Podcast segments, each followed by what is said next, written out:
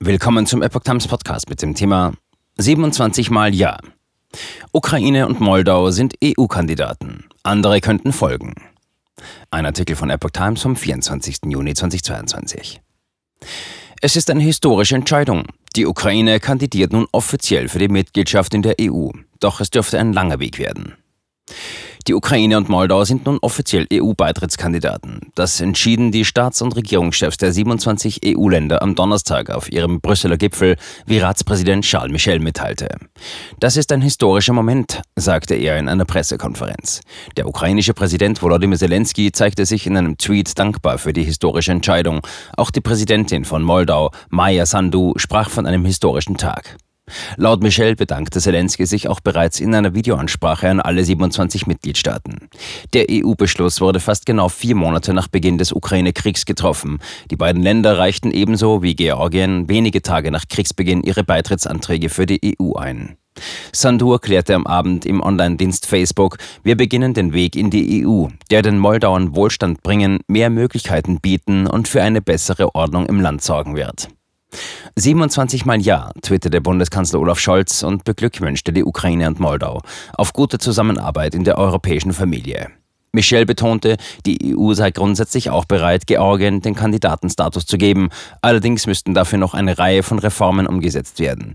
Die georgische Präsidentin Salome Sarubischwili schrieb im Kurzbotschaftendienst Twitter, wir sind bereit, in den nächsten Monaten entschlossen daran zu arbeiten, den Kandidatenstatus zu erreichen. Macron politische Geste.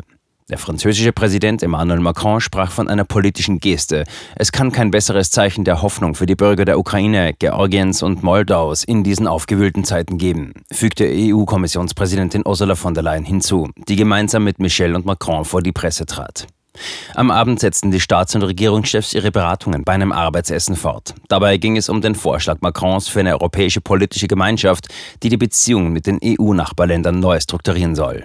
Die Entscheidung zugunsten der Ukraine und Moldau fiel erst nach rund fünfstündigen Diskussionen und damit später als ursprünglich erwartet. Mehrere Länder, unter anderem Österreich und Slowenien, setzten laut EU-Diplomaten in der Gipfelerklärung konkretere Zusagen an einige Westbalkanländer durch. Balkanstaaten frustriert. Am Vormittag hatten die Staats- und Regierungschefs von Serbien, dem Kosovo, Nordmazedonien, Albanien, Montenegro und Bosnien-Herzegowina mit den EU-Spitzen beraten. Sie äußerten sich danach zum Teil enttäuscht oder sogar wütend über ausbleibende Fortschritte. Nordmazedonien hat bereits seit 17 Jahren den Kandidatenstatus, den die Ukraine und Moldau nun knapp vier Monate nach ihrem Antrag bekommen haben.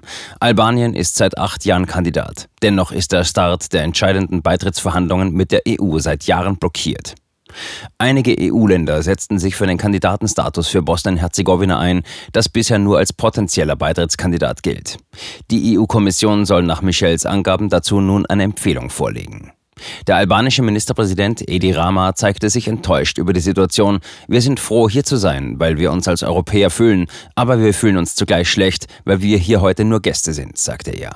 Er finde es beunruhigend, dass selbst die Corona-Pandemie und der Krieg in der Ukraine nicht zu einer einheitlichen Haltung der EU-Staaten zum Westbalkan geführt hätten.